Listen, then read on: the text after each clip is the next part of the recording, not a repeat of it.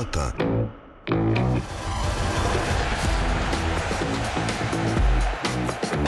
Et en entendant France-Nouvelle-Zélande, qui sera le match d'ouverture de la Coupe du Monde de rugby, c'est le 8 septembre. Chaque samedi, on revient sur les métiers, toutes ces petites mains hein, qui travaillent depuis des mois pour préparer ce grand événement. Ce matin, sur Europe 1, gros plan sur le métier d'agent de sécurité avec ce reportage signé Louis Salé. Allô le SAMU? Je suis en présence d'une victime qui ne ventile pas. Les mains posées sur le mannequin à genoux sur le parquet, Aloïs, 18 ans, effectue les gestes de premier secours en écoutant les consignes du formateur. On allume d'abord le défibrillateur pour qu'il fasse son cycle de démarrage.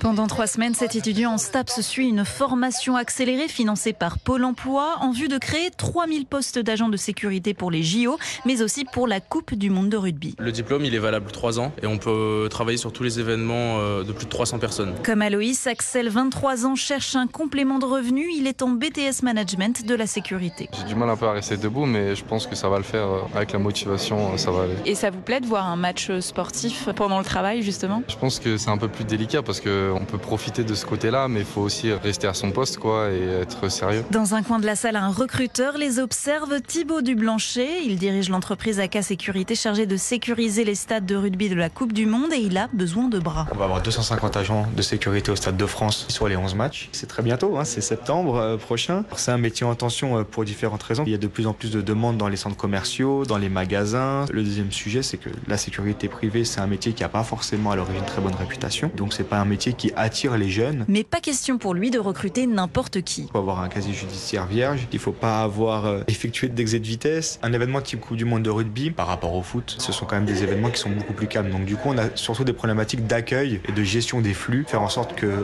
les gens n'attendent pas trop longtemps à l'entrée du stade. Il y a forcément eu un avant, un après Ligue des Champions, tout simplement parce que la Ligue des Champions est un réel fiasco, qui a eu un retentissement international, notamment en Angleterre. Et on sait que le rugby, c'est très important en Angleterre. Pour une sécurité optimale, Thibaut Dublanchet cherche également des femmes agents pour fouiller les spectatrices. Avis, justement, suit la formation versaillaise et se moque bien des stéréotypes qui collent à la peau de ce métier. On n'a pas besoin d'être baraqué, avoir des muscles. On travaille avec l'humain. Et l'humain, il marche avec son cerveau. C'est le cerveau commande son corps. Si on appréhende avec les yeux, on observe bien, on peut encadrer les choses bien avant que les problèmes arrivent. Les gens, ils ont tendance à oublier qu'un agent de sécurité, c'est d'abord le cerveau avant le physique en fait. La profession est aujourd'hui féminisée à hauteur de 15%. Le reportage pour Europe 1 de Louis Salé.